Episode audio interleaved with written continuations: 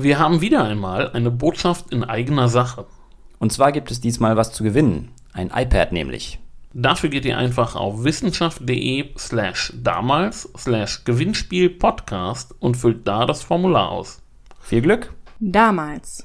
Das Magazin für Geschichte präsentiert. Damals und heute. Der Podcast zur Geschichte mit David und Felix. Moin David. Hallo Felix. Heute ist für mich ein Feiertag, denn zum ersten Mal begeben wir uns so richtig in meine Leib- und Magenepoche, das Mittelalter. Da fühlst du dich wohl, ich weiß. Im finsteren Mittelalter. Falls ihr, unsere geschätzten Zuhörer, sie noch nicht gehört habt, wir haben unsere letzte Bonusfolge im Frühmittelalter angesiedelt. Ja, aber heute geht es eher ins hohe bis späte Mittelalter, so in die Übergangszeit. Und das ist ja nun so richtig meins. Deshalb musst du heute aufpassen, dass ich nicht vor lauter Begeisterung in alte Muster falle und aus der heutigen Folge einen Grundkurs mittelalterliche Geschichte mache. Ich werde mir Mühe geben. Wenn das Ganze in ein Seminar ausartet, dann klopfe ich gegen dein Mikro. Also sag an, worum geht's heute? Wir begeben uns heute in das Jahr 1268. Es ist Mitte August, wir befinden uns in Italien und tausende Ritter ziehen durch die Abruzzen. Es ist heiß, sie schwitzen und sind angespannt, denn sie wissen, dass sie eine Schlacht auf Leben und Tod erwartet. Die Anspannung vor der Schlacht. Und um wen handelt es sich bei diesen Rittern? Wer kämpft da jetzt gleich gegen wen? Um zu erklären, warum es dort jetzt zur Schlacht kommt, gehen wir erstmal ungefähr 18 Jahre zurück. Wir bleiben aber in Italien und zwar befinden wir uns nun in Torre Maggiore, einem Ort in Apulien im Königreich Sizilien. Das ist zwar auf dem Festland, aber das Königreich Sizilien umfasste damals ganz Süditalien. Und an diesem Tag stirbt dort in Torre Maggiore der König von Sizilien, der gleichzeitig auch König von Jerusalem und römisch-deutscher König ist. Ich spreche natürlich vom größten unter den Fürsten der Welt, dem Staunen der Welt, Kaiser Friedrich II. Dem legendären Falkenzüchter und Freund der Muslime. So sagt man. Er ist der Herrscher über ein riesiges Reich, behauptet er zumindest. Der Papst sieht das nämlich etwas anders. Für ihn ist er ein illegitimer Herrscher. Ja, ich erinnere mich, da war was. Er war exkommuniziert, oder? Also aus der Gemeinschaft der Christen ausgeschlossen. Genau. Den Päpsten machte die Machtfülle des Kaisers Angst der herrschte scheinbar überall um sie herum, nämlich als Kaiser in Reichsitalien im Norden der Halbinsel und als König von Sizilien auch im Süden. Sie fürchteten den Klammergriff der Staufer. Deshalb bekämpften sie seit geraumer Zeit Friedrich. Und bei seinem Tod ist er exkommuniziert und überall stehen seine Gegner bereit, um sich auf das Erbe zu stürzen. Wer ist denn als Nachfolger vorgesehen? Also eine geregelte Thronfolge ist ja in solchen Situationen erstmal die beste Verteidigung. Von ihm vorgesehen ist sein Sohn Konrad.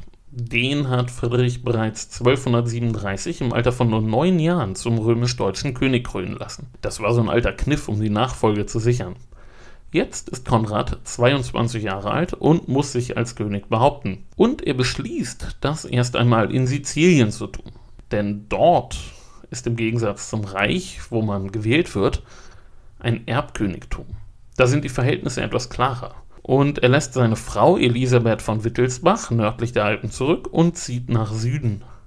Und nach anfänglichen Schwierigkeiten kann er sich auch als König von Sizilien behaupten. Er ist gerade so an dem Punkt angekommen, wo er von den meisten Sizilianern als ihr König anerkannt wird, da stirbt er im Heerlager an Malaria. Das ist schlecht. Wir haben ja schon mal darauf hingewiesen, eine zähe Konstitution ist politisch relevant. Man kann sich auch durchsetzen, indem man alle Feinde überlebt. So beendet also eine Mücke sein Leben. Jetzt dürfte es ja mit der Thronfolge außerdem ungleich schwieriger werden. Wenn er einen Sohn hat, müsste der ja noch recht klein sein. Er ist ja selbst erst 22. Naja, seine Frau Elisabeth war schwanger, als er sie verlassen hatte und hat einen Sohn geboren, den kleinen Konrad, der von den Italienern Corradino genannt wird. Der kleine Konrad. Oder auf Deutsch Konradin. Er ist der letzte legitime Erbe des großen Geschlechtes der Staufer. Er ist aber auch erst zwei Jahre alt. Okay, und was nun? Er kann ja nicht selbst regieren in dem Alter. Also es gibt natürlich viele Zweijährige, die regieren mit harter Hand über ihre Eltern. Aber da geht es ja um andere Sachen, wie Schlafentzug. Ich nehme also an, jetzt wird erstmal ein Vormund eingesetzt. Genau so ist das. Der kleine Konradin hat theoretisch Ansprüche auf Sizilien, auf Jerusalem und auf das Herzogtum Schwaben. Und Konrad, sein Vater, hat einen alten Trick versucht und den Papst als Vormund eingesetzt. In der Praxis übernimmt die Aufgabe, den kleinen Konradin zu vertreten, aber erst einmal der Bruder seiner Mutter, also sein Onkel. Das ist der mächtige Pfalzgraf vom Rhein und Herzog von Oberbayern. Ludwig der Strenge. Der Name hört sich ja vielversprechend an. Lässt das auf seine Erziehungsmethoden schließen? Nein, eher auf einen etwas unglücklichen Zwischenfall.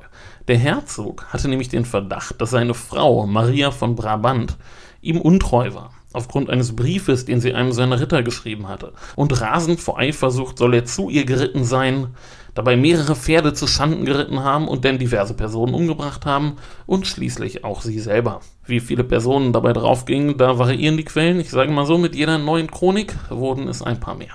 Auch ein bekanntes Überlieferungsproblem. Mit der zeitlichen Entfernung wird die Darstellung extremer.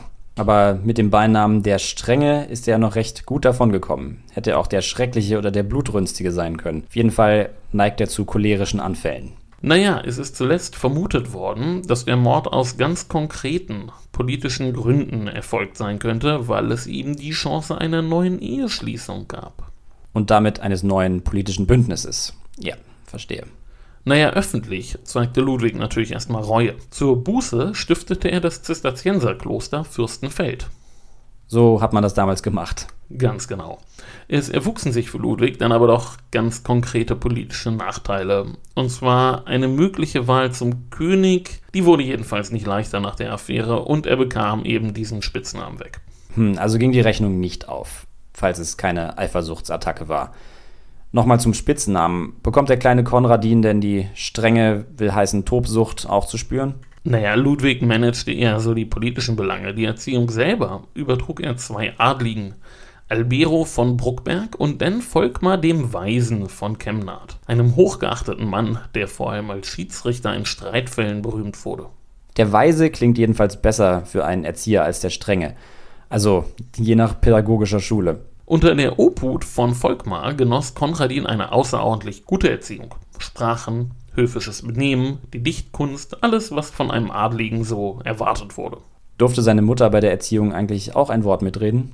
Eigentlich nicht. Sie war die meiste Zeit gar nicht vor Ort, in Wasserburg und Dachau, wo Konradin aufwuchs, denn sie hatte wieder geheiratet, und zwar einen außerordentlich interessanten Mann, der heute als Vater des Landes Tirol gilt, Graf Meinhard II. von Görz und Tirol. Der war zwar nur ein einfacher Graf und damit eigentlich einer Königinwitwe aus dem Haus von den Wittelsbachern nicht würdig, aber Meinhard war ein sehr geschickter und machtbewusster Politiker und eine geostrategisch interessante Wahl, denn er kontrollierte den Brenner. Wo heute die Italienurlauber am Stau stehen. Tatsächlich ist das seit den Römern der vielleicht wichtigste Alpenübergang. Also kann man sagen, wenn Konradin irgendwann mal nach Italien wollte, wenn er groß war, braucht er nur den Stiefvater zu fragen. Das war so der Gedanke, ja. Ich verstehe langsam, wobei es bei der Schlacht später hinausläuft. Aber wir waren bei Ludwig stehen geblieben. Wie managt er denn jetzt das politische Erbe? Soll heißen die Erbansprüche Konradins. Was war denn jetzt im Endeffekt überhaupt alles Teil dieses Erbes? Das Erbe bestand aus vier Teilen. Der erste war das Reich. Da gab es aber seit Friedrich II. einen Gegenkönig. Das war erst Heinrich Raspe, dann Wilhelm von Holland Nachdem der denn 1256 gestorben war, wurde wieder gewählt. Aber da war Konradin noch zu klein, um ein ernsthafter Kandidat zu sein.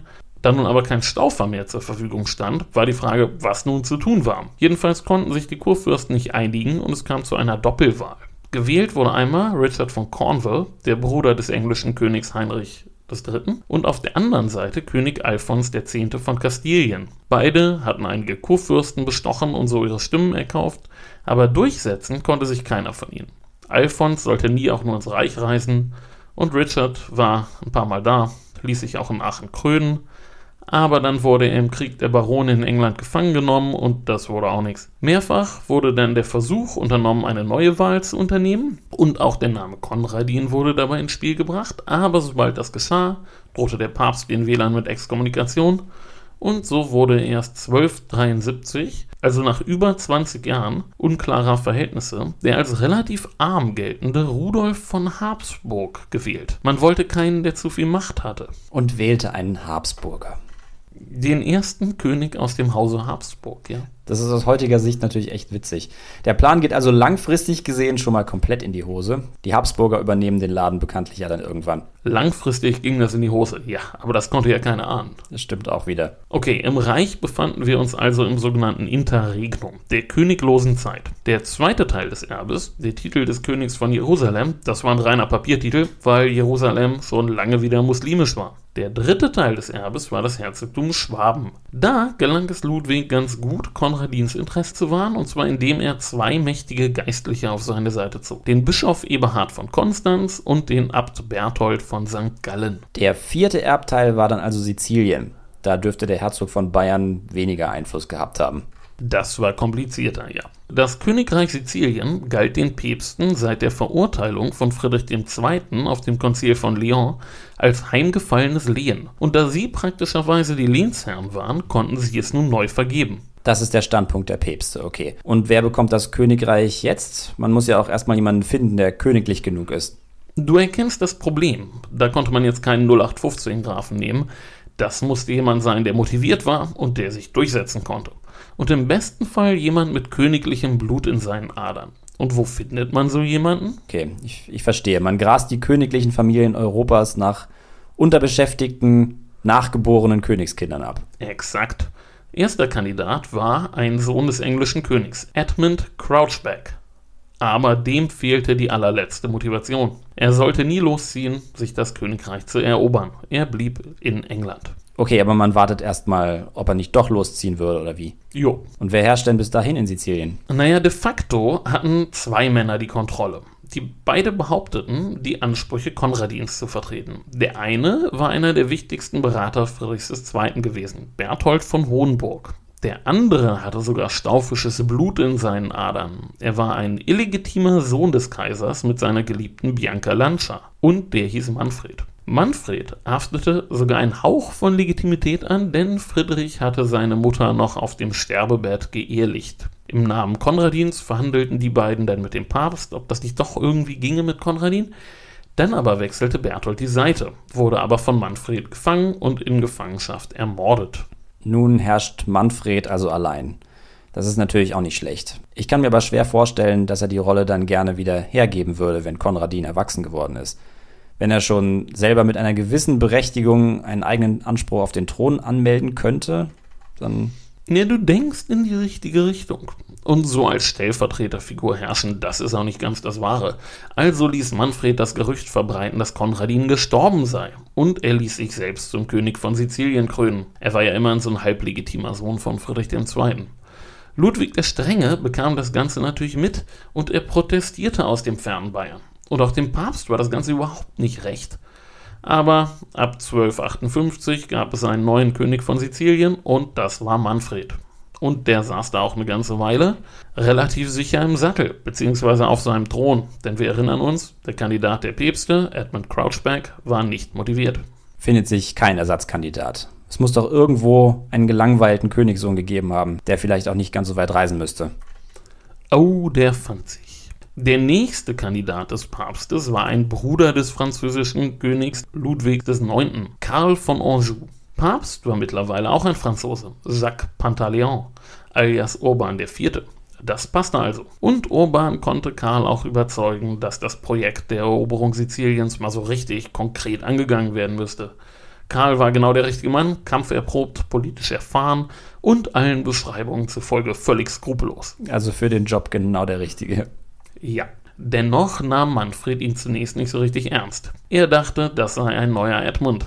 Und er selbst hatte inzwischen Aufwind bekommen, denn in der Schlacht von Montaperti hatte er gerade erst die siegreichen Truppen Sienas gegen Florenz unterstützt. Und nun muss ich über Ghibellinen und Guelfen reden.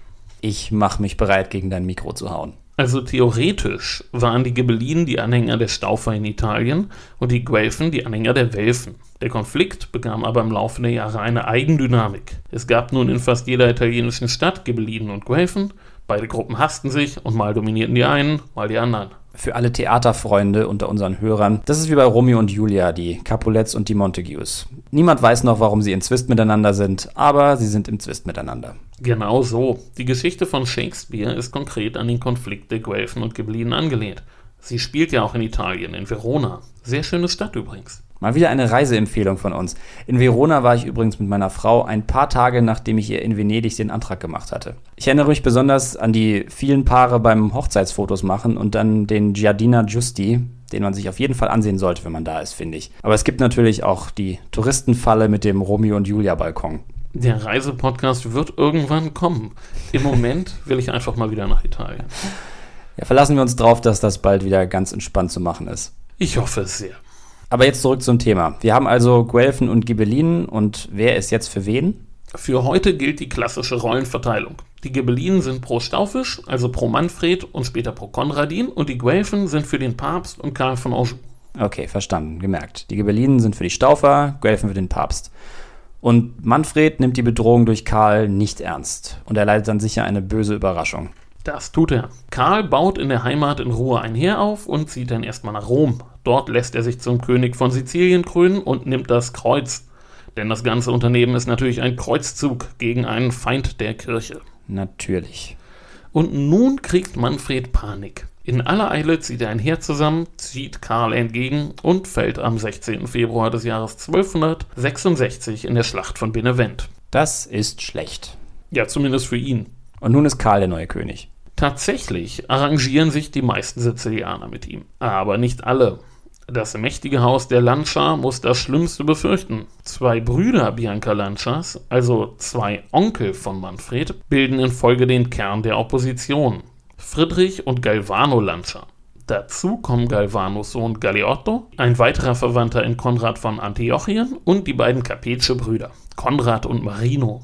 Ähm, müssen wir uns die alle merken? Erstmal nicht im Einzelnen, mehr so als oppositionelle Gruppe von Karl-Gegnern. Okay, alles klar. Da Manfred tot ist, wenden diese Adligen sich jetzt an den letzten Mann, der noch halbwegs legitime Ansprüche auf den Thron anmelden kann. Und das ist Konradin. Der ist mittlerweile 14 Jahre alt und damit voll geschäftsfähig. Er kann also losgehen und herrschen. Nicht so schnell. Konradin fehlte eigentlich alles, was man für einen Feldzug braucht eine stabile Machtbasis, viele loyale Ritter und vor allem Geld. Aber die Gelegenheit war günstig. Klar, es gibt frustrierte Sizilianer, die bereit sind, ihn zu unterstützen, und noch hat Karl seine Herrschaft ja sicherlich nicht vollständig festigen können.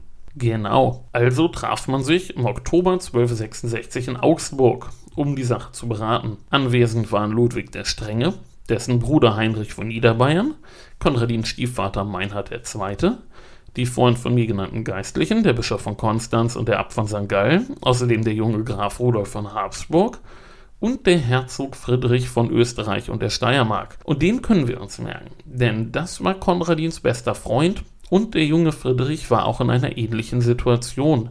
Sein Herzogtum bestand nämlich nur auf dem Papier. Seine Lande waren in der Realität von König Ottokar II. von Böhmen besetzt worden genau der Richtige, um den künftigen König von Sizilien zu begleiten, ein Königreich zu erobern. Sind denn die Italiener auch mit dabei bei dem Meeting? Na klar, das waren sie und sie warben mächtig für einen Feldzug. Mit Erfolg nehme ich an, sonst wäre die Story hier vermutlich zu Ende.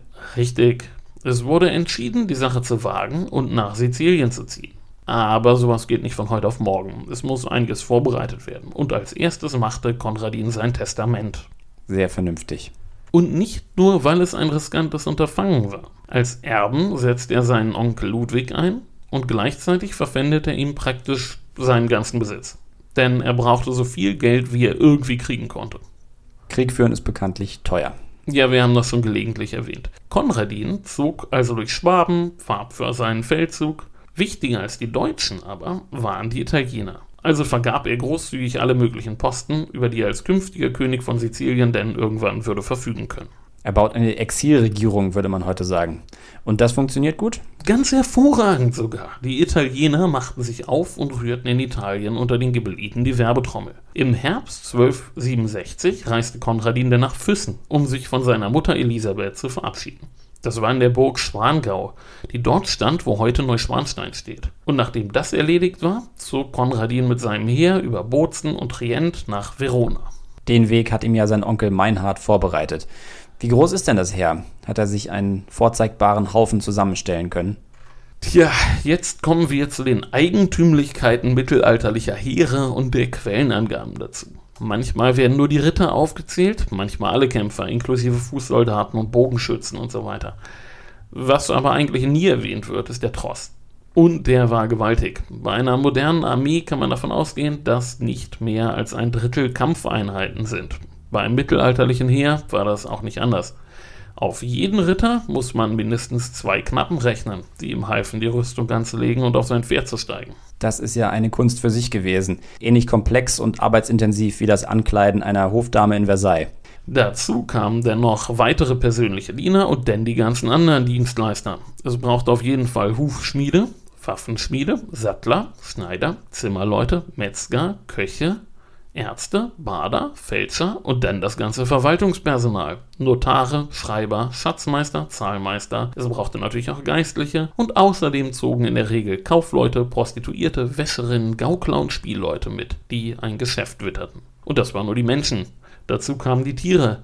Jeder Ritter brauchte mindestens vier Pferde, eins zum Reiten, eins zum Kämpfen und zwei Pferde für die Ausrüstung. Und dazu brauchte es Zugtiere für die Transportkarren, mit denen das Proviant und die Ausrüstung für das Lager transportiert würde. Weitere Packtiere und dennoch die ganzen Tiere, die nur transportiert wurden, um sie unterwegs zu verspeisen. Na klar, da setzt sich eine ganze Stadt in Bewegung. Eine ziemlich große Stadt sogar. Selbst Großstädte der Zeit hatten vielleicht 25.000 Einwohner.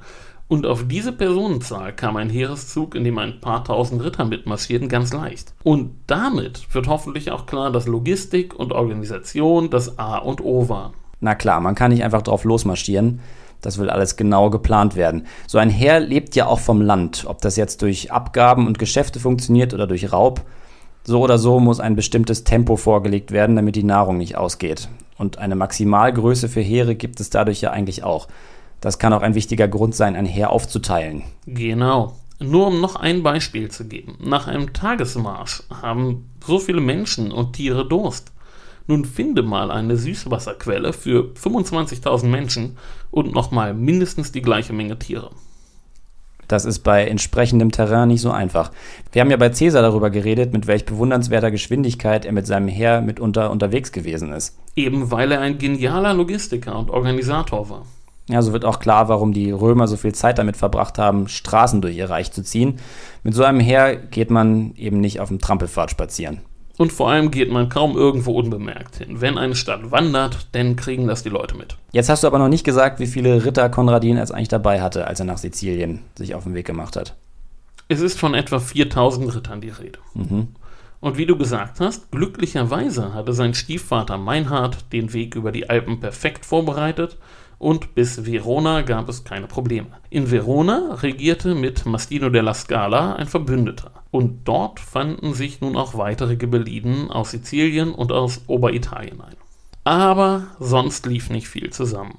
Nach Manfreds Tod waren die meisten Städte in guelfischer Hand und ein Vorstoß nach Brescia schlug fehl, die Kriegskasse schrumpfte mit jedem Tag und bald kehrten die ersten Ritter um und bald rieten auch Onkel Ludwig und Stiefpapa Meinhard zur Umkehr, bevor sie sich denn selbst aus dem Staub machten. Sie lassen den Teenager also allein, das ist ja nicht sehr nett. Das ist ihnen von der alten Forschung gerne zum Vorwurf gemacht worden. Wahrscheinlich aber war es nie geplant, dass sie weiter mitkämen. Gerade für Ludwig wäre das geradezu verantwortungslos gewesen.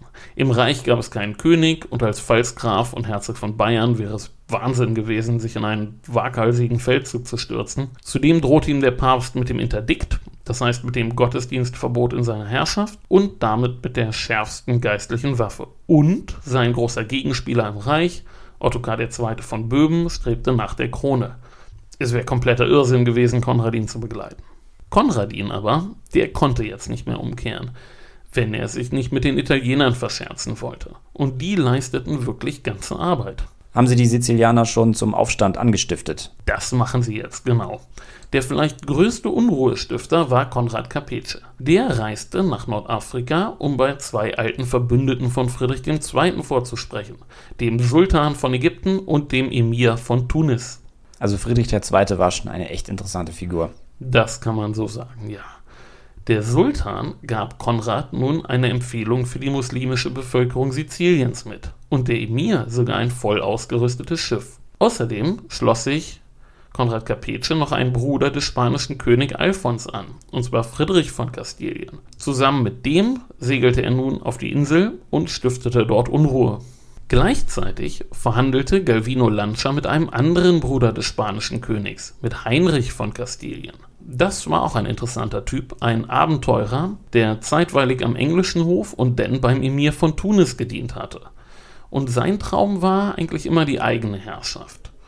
Nicht diese Rolle als Bruder des Königs. In der Sizilienfrage hatte er eigentlich Karl von Anjou unterstützt, in der Hoffnung, von diesem denn Korfu oder Sardinien zu bekommen. Aber Karl tat ihm den Gefallen nicht. Und nun schwor Heinrich Rache. Und das war praktisch, denn er diente gerade als Senator von Rom. Und damit war der Weg in die ewige Stadt für Konradin frei. Senator von Rom hat ja auch eher einen antiken Klang. Sitzt in Rom nicht der Papst?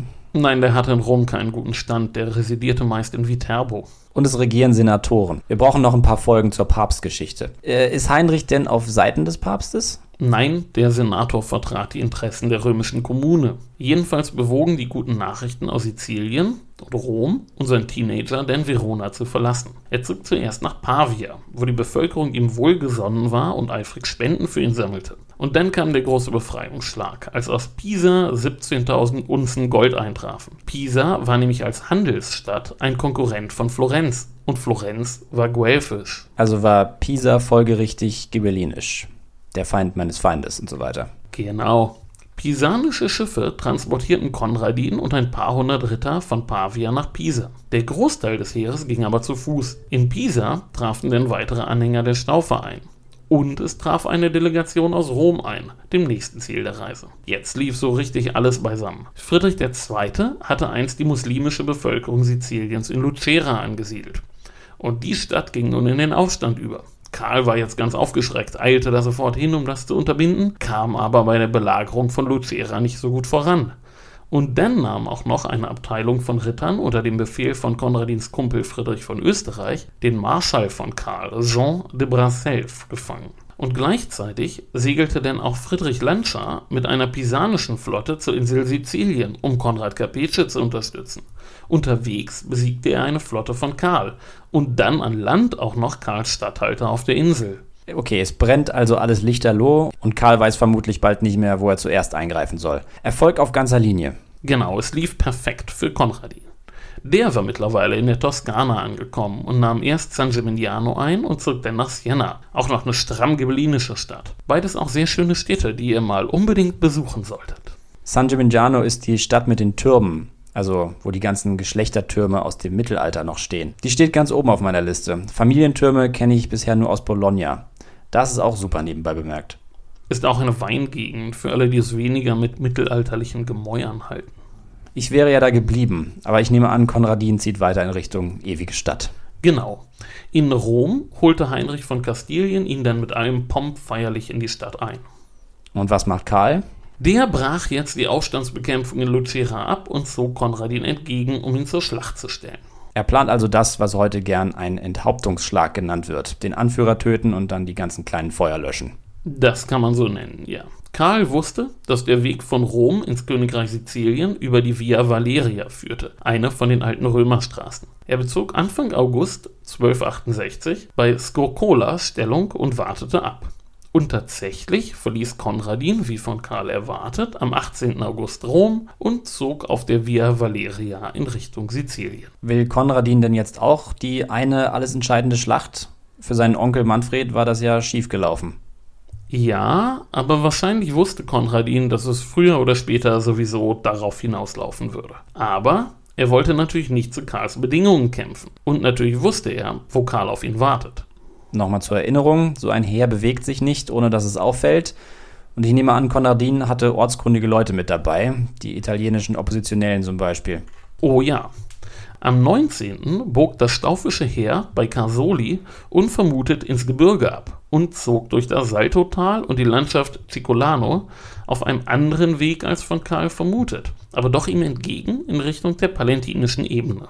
Karls Speer entlang der Straße waren überrascht, als der Staufer nicht auftauchte. Karl behauptete später, er habe jederzeit gewusst, wo Konradin war. Seine Handlungen sprechen aber dagegen. Denn hätte er gewusst, was Konradin will, wäre er einfach da geblieben, wo er war, nämlich bei Skokola in der palentinischen Ebene. Stattdessen aber verlegte er sein Lager nach Ovindoli. Von dort aus konnte er schnell in alle Richtungen reagieren, sobald er wieder eine Meldung bekam. Verstehe. Es war also ein Trick, um Karl zu verwirren und in Bewegung zu bringen. So kurz vor der Schlacht nochmal umziehen und dann mit viel Gepäck, wie wir gehört haben, das ist schon doof. Exakt.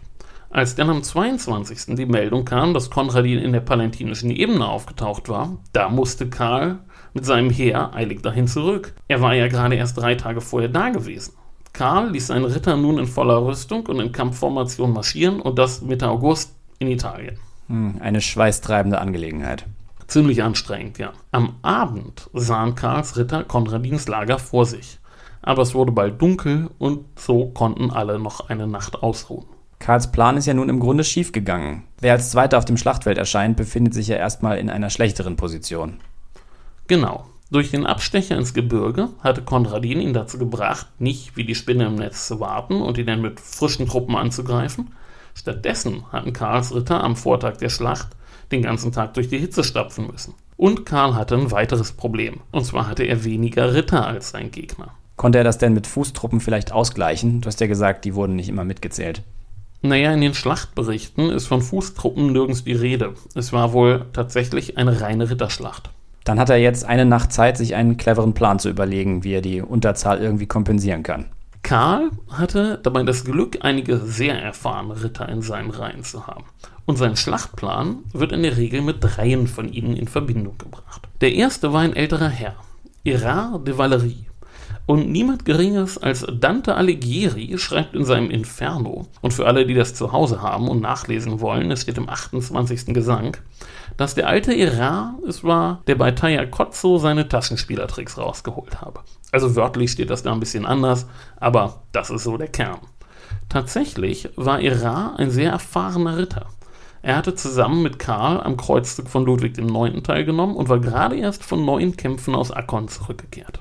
Verstehe, so ein richtiger Recke, abgebrüht von den Kämpfen im Heiligen Land. So müssen wir ihn uns wohl vorstellen. Dass Erfahrungen aus dem Nahen Osten wichtig wurden, davon schreibt auch die Chronik Morea. Darin wird Wilhelm von Villardin, der Herrscher von Achaia, zitiert, der auch auf Karls Seite kämpfte. Und der soll zu Karl Folgendes gesagt haben, und ich zitiere, Euer Majestät wollen nicht Krieg führen wie die Franken und die Schlacht verlieren, weil sie zahlreicher sind als wir sondern wir wollen sie angreifen mit List und Tücke, wie die Türken und die Rumäer in der Romania kämpfen. Okay, das ist ein höchst unchristliches Verhalten. Und was tüfteln Sie sich da jetzt genau aus?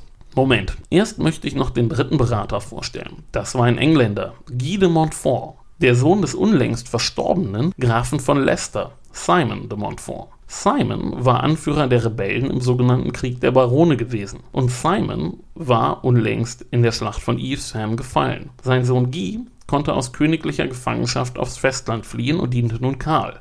Und Guy erinnerte sich an eine andere Schlacht, in der er an der Seite seines Vaters gekämpft hatte, die Schlacht von Louis. Dort waren die Barone siegreich gewesen. Und das hatte wesentlich daran gelegen, dass sein Vater Simon sein Feldzeichen an einer Stelle aufgestellt hatte, an der er sich gar nicht befand. Damit war es ihm gelungen, den jungen Prinzen Edward, dem späteren König, dazu zu verleiten, in die falsche Richtung anzugreifen. Und Karl richtet sich danach und setzt auf Tricks dieser Art. Welche Taktik kommt denn dann am Ende genau dabei raus? Naja, Karl kombinierte gewissermaßen die verschiedenen Ideen seiner Berater. Er teilte sein Heer in drei Treffen auf. Die ersten beiden Treffen sollten dem Feind entgegentreten und ihn dann ins hügelige Hinterland locken, wo Karl in ungefähr zwei Kilometern Entfernung mit seinen besten Rittern lauern würde. Damit der Gegner nichts bemerkte, wurde Henri de Courance, seines Zeichens der Marschall von Frankreich, im ersten Treffen aufgestellt. Der Marschall trug nämlich die Feldzeichen des französischen Königs, die Lilien. Die trug als Bruder des Königs aber auch Karl. Und da man ja nicht das Gesicht der Kämpfer sehen konnte, sondern nur die Rüstung, konnte man die beiden relativ leicht miteinander verwechseln. Es sieht dann also so aus, als stünde der König auf dem Schlachtfeld, er tut es aber gar nicht. Genau das war die Idee. Okay, das ist also Karls Plan. Aber was macht Konradin? Der hatte Karl ja vorher schon recht geschickt ausmanövriert. Der teilte sein Heer ebenfalls in drei Gruppen auf. Vorne standen die Deutschen und die Toskaner, dahinter Heinrich von Kastilien und seine spanischen Ritter, zusammen mit römischen Ghibelliden und ganz am Ende als Reserve die Lombarden sowie Konradin selbst zusammen mit Friedrich von Österreich und die Leibwache der beiden. Die Anordnung war aber recht orthodox. Er selbst hält sich aber auch zurück, wenn er ganz hinten steht. Ja, und das hatte gute Gründe. Erst einmal war er erst 16 und das war seine erste Schlacht. Er war also wenig erfahren und zweitens durfte ihm ja nun auf keinen Fall irgendwas passieren. Na klar, wenn er zu Tode käme, wäre ja alles vorbei. Es ist überhaupt meistens eher so gewesen, dass sich die Keyplayer in der Schlacht eher zurückgehalten haben. Also die Zeiten der homerischen Ideale haben die hellenistische Epoche zwar überdauert, aber nicht bis tief ins Mittelalter hinein. Eben, ein Alexander oder ein Cäsar, die hätten das vielleicht noch anders gemacht, aber wenn in mittelalterlichen Chroniken die Rede davon ist, dass Könige voll mitmischten, dann heißt das eher, dass ihre Leibwache gezwungen war, sich zu beteiligen und das geschah eher nicht freiwillig. Der König oder in diesem Fall der künftige König muss also unbedingt überleben. Genau, er musste schon dabei sein, aber ganz vorne mitkämpfen, das wäre Irrsinn gewesen. Okay, und nun beginnt die Schlacht. Geht Karls Expertenplan auf? Ein klares Jein. Na, da bin ich gespannt. Also, zwischen den beiden Armeen, aber dichter am Lager Karls, verlief ein kleiner Bach. In den Annalen von Piacenza steht das Wort Reale. Das ist im lokalen Dialekt ein kleiner Bach mit einer steilen Böschung. Steil genug, dass ein Ritter nicht rüberkam. Jedenfalls wunderten sich morgens die Staufer, dass sie bis zu dem Bach kamen und der Gegner sich nicht blicken ließ. Dann standen sich beide Seiten gegenüber, einige provenzalische Ritter von Karl besetzten die einzige kleine Brücke, aber erstmal warteten beide Seiten ab. Niemand wollte den Bach überqueren und ihn dann im Rücken haben. Verständlich. Und Karl wollte die Staufer ja auch über den Bach und ins Hinterland locken. Exakt, also wartete er ab. Denn aber ging sein Plan im Wortsinn den Bach runter. Heinrich von Kastilien nämlich ritt im Schutz des Gestrüpps unbemerkt den Fluss entlang fand eine Furt und setzte über. Und dann griff er auf einmal von der Seite an. Und dann attackierten auch noch die anderen der Staufer über die Brücke hinweg. Karls Ritter wurden jetzt von zwei Seiten angegriffen, gerieten in Panik und flohen. Aber sie flohen in die falsche Richtung, nämlich den Fluss entlang und nicht ins Hinterland, wo Karl wartete. Heinrich von Kastilien war besonders aggressiv. Er setzte Henri de Corrance nach, dem Marschall, den er für Karl hielt. Er wollte unbedingt der sein, der Karl von Anjou tötet. Mhm. Und? Naja, der Marschall wurde abgeschlachtet. Ist überliefert, ob seine letzten Worte Ich bin nicht der König, ich bin nicht der König waren, oder? Nein, ist aber gut vorstellbar. Ja, bitter. Merkt Heinrich denn, dass er den Falschen erwischt hat? Wahrscheinlich nicht sofort. Der Marschall war ziemlich zugerichtet. Bedenke, der Akt des Tötens war zu dieser Zeit Handarbeit und auf einen gut gerüsteten Ritter musste man kräftig einprügeln, um ihn umzubringen. Man möchte es sich nicht ausmalen. So mitten in der Schlacht ist wahrscheinlich auch nicht die Zeit gewesen, ihm den Helm abzunehmen und mal nachzugucken, ob man den richtigen erwischt hat. Eher nicht. Heinrich war viel zu sehr damit beschäftigt zu kämpfen. Jedenfalls erklang der Ruf, Karl ist tot. Und kommt Karl dann selbst heroisch über den Hügel geritten, um den Irrtum auf spektakuläre und epische Art aufzuklären? Den Fehler machte er nicht. Seine Taktik war jetzt im Eimer. Er konnte aber nicht den Fehler machen anzugreifen. Er hatte ja nur noch rund 1000 Ritter zur Verfügung in Reserve. Er musste erstmal abwarten. Worauf kann er denn jetzt noch warten?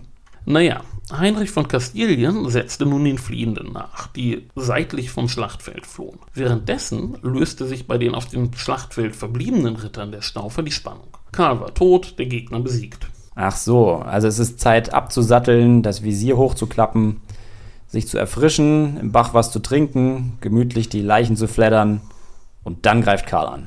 Das tat er. Die Staufer wussten gar nicht, was ihnen geschah. Der Träger des Adlerbanners wurde getötet, der Träger des Kreuzbanners floh und ihm hinterher rannte wer konnte. Dann aber kehrte Heinrich von Kastilien zurück. Der war überrascht, wie sich ihm die Lage nun darstellte, aber er formierte seine Ritter und griff an. Vorschlag fürs Drehbuch. Wie oft muss ich den Mistkerl denn noch umbringen? Das ist schon sehr filmisch, nicht? Auf jeden Fall.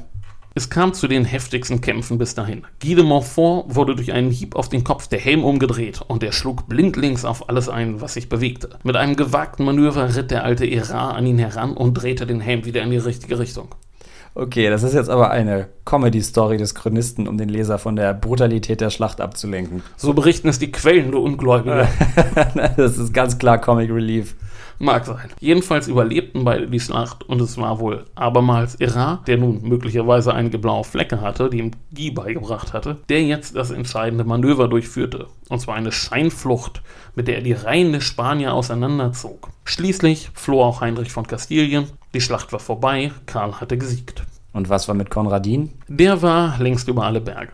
Aber zu den Folgen der Schlacht kommen wir gleich. Lasst uns erstmal den Tag reflektieren. Die Annalen von Piacenza berichten von 4000 Toten, die der Tag gefordert habe, und das ist keine Übertreibung. Das Schlachtenglück wogte hin und her, und die schwereren Verluste hatte wohl tatsächlich der Sieger. Karls erste beiden Treffen waren ja förmlich vom Schlachtfeld gefegt worden. An dem Bach muss es ja ganz übel ausgesehen haben. Vor allem muss es grauenhaft gerochen haben. Jetzt macht sich also die andere Seite ans Leichenfleddern. Und was kommt dann? Nun zunächst einmal sicherte Karl das Schlachtfeld. Dann schrieb er einen Brief an den Papst und meldete den Sieg. Von seiner Taktik berichtete er allerdings nicht. Verständlich, das ging ja auch nicht an, mit List und Tücke zu kämpfen, wie die Türken. Auf keinen Fall. Für einen christlichen Ritter geziemte sich das nicht. Zu Karls großer Enttäuschung fand man auf dem Feld auch nach längerer Suche nicht die Leiche Konradins. Die wichtigsten Herren aus dem Lager des Staufers waren allesamt entkommen. Konradin, Friedrich von Österreich, Galvano und Galeotto Lancia. Immerhin konnte Heinrich von Kastilien kurz darauf bei Rieti gefangen genommen werden. Als Bruder des spanischen Königs blieb ihm die Hinrichtung erspart, aber er blieb 23 Jahre in Gefangenschaft, ehe er freikam. Ein hartes Schicksal. Naja, er wurde sicherlich standesgemäß behandelt. Verstehe. Aber solange Konradin noch lebte und frei war, konnte er ja irgendwann zurückkehren. Korrekt. Karl musste Konradin unbedingt einfangen, denn das Big Picture, das sah für Karl weiterhin nicht so rosig aus. Na klar, an seinem Königreich brennt es ja weiterhin an allen Ecken und Enden. Eben, zur Erinnerung, auf Sizilien trieben immer noch Konrad Capece und Friedrich Lancia ihr Unwesen. Und wenn Konradin die Insel erreichen würde, dann hätte er noch eine gute Chance. Und versucht er das dann auch nochmal? Naja, Konradin floh erst einmal nach Rom und dann weiter an die Küste. Und wirklich konnte er bei Torre Astura ein Schiff auftreiben. Aber der römische Adlige Giovanni Fransipani setzte ihn fest und lieferte ihn und seine Begleiter an Karl aus. Galvano und Galeotto Lancia wurden sofort als Hochverräter hingerichtet. Konradin und Friedrich von Österreich wurden nach Neapel geschafft, wo ihnen dann der Prozess gemacht wurde. Das geht dann ja doch alles sehr schnell den Bach runter. Das Urteil stand dann von vornherein fest, oder? Das tat es. Aber mhm. rechtlich war das knifflig. Sie waren hier keine Untertanen und dann kein Hochverräter. Es wurden also erstmal Rechtsgutachter bestellt, um das jetzt auszutüfteln. Aber am Ende war das Ergebnis das gleiche. Am 29. Oktober 1268 wurden die beiden Jugendlichen auf der Piazza del Mercato in Neapel hingerichtet. Und um ein Zeichen zu setzen, wurden die beiden Leichen am Strand verscharrt. Und das, obwohl sie vor ihrer Hinrichtung noch vom Papst die Absolution erhalten hatten und damit eigentlich das Recht auf ein christliches Begräbnis hatten. Das erhielten sie aber erst einige Jahre später. Dann wurden sie also doch noch in Ehren begraben. Heute ruhen sie in der Kirche Santa Maria del Carmine Maggiore in Neapel. Dort erinnert ein Denkmal an sie, das Maximilian II. von Bayern im 19. Jahrhundert gestiftet hatte. Ich war vor ein paar Jahren mal da, als ich in Neapel war. Eine auf den ersten Blick eher unscheinbare Kirche in der Nähe des Hafens. Und dort ruht der letzte Staufer. Wie ging es dann mit Karl weiter? Kann er sein Reich ordnen oder fällt es ihm trotzdem auseinander? Für eine kurze Weile kehrte Ruhe ein in seinem Reich, ja. Aber 1282 war schon wieder Theater. Seine Untertanen erhoben sich in der sogenannten sizilianischen Vesper und in der Folge verlor er die Insel an Peter III. von Aragon, einen Schwiegersohn von Manfred. Aber das ist jetzt wieder eine andere Geschichte. Für einen anderen Tag. Karl starb 1285 in Foggia in Apulien. Einige interessante Entwicklungen gab es aber noch im Reich. Erst einmal stiftete Konradins Mutter Elisabeth zusammen mit ihrem Mann Meinhard das Kloster Stams in Tirol, das zur Grablege der Tiroler Herzöge wurde. Der große Profiteur vom Tod Konradins aber wurde sein Onkel Ludwig der Strenge, denn dem fiel jetzt der ganze Hausbesitz der Staufer zu, und sein Herzogtum wurde nun wirklich groß und mächtig. Er schaffte es denn auch, 1273 seinen Kandidaten für den römisch-deutschen König durchzubringen, den bis dahin eher unbedeutenden Grafen Rudolf von Habsburg. Und damit begann der Aufstieg der Habsburger. Wir hatten es vorhin erwähnt. Wieder eine andere Geschichte für einen anderen Tag. Genau so ist es. Ja, ein aufregender Werdegang, der erstmal irgendwie sehr vielversprechend losgeht und dann in einem Desaster endet. Eine sehr aufregende Schlachtenschilderung übrigens. Also wirklich eine spannende Geschichte. Jetzt haben wir mal was aus deiner Haus- und Hofepoche gehört.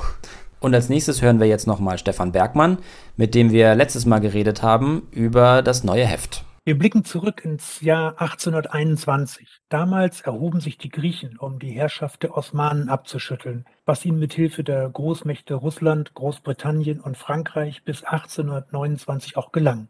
Die Osmanen waren zu dieser Zeit bereits stark geschwächt durch militärische Niederlagen, vor allem gegen Russland. Und innenpolitisch gesehen bröckelte in diesem Vielvölkerreich der Rückhalt für die Zentralregierung in Konstantinopel. Freiwillige strömten nach Griechenland, um sich den Aufständischen anzuschließen und erlebten herbe Enttäuschung. Was sie vor Ort vorfanden, an Brutalität des Kriegs und innerem Zwist unter den Aufständischen bis hin zum Bürgerkrieg widersprach ihrem Traumbild von den edlen Spartanern.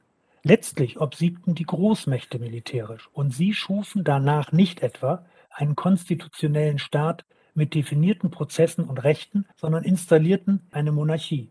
Ein bayerischer Prinz bestieg den griechischen Thron. Ja, wir haben ja letztes Mal schon die Querverbindung zwischen Otto von Griechenland und Otto Rehagel gezogen. Wenn ihr mehr über den griechischen Aufstand erfahren wollt. Und weniger über Otto Rehagel. Na, wer weiß. der, der, der damals und heute, der Heute-Aspekt ist ja ausschließlich unsere Aufgabe. genau, jedenfalls äh, lest das Heft, hört den Podcast, folgt uns bei Twitter, Instagram, Facebook, gibt uns Sterne bei Apple Podcasts. Was kann man noch machen? Ähm, weiß ich nicht. Schreibt uns eine E-Mail. Das ist nett, genau. Wie heißt die E-Mail-Adresse nochmal? Podcast minus, Entschuldigung, falsch rum. Damals minus podcast at konradin.de. Genau. Bleibt uns gewogen. Macht's gut. Bis bald. Ciao.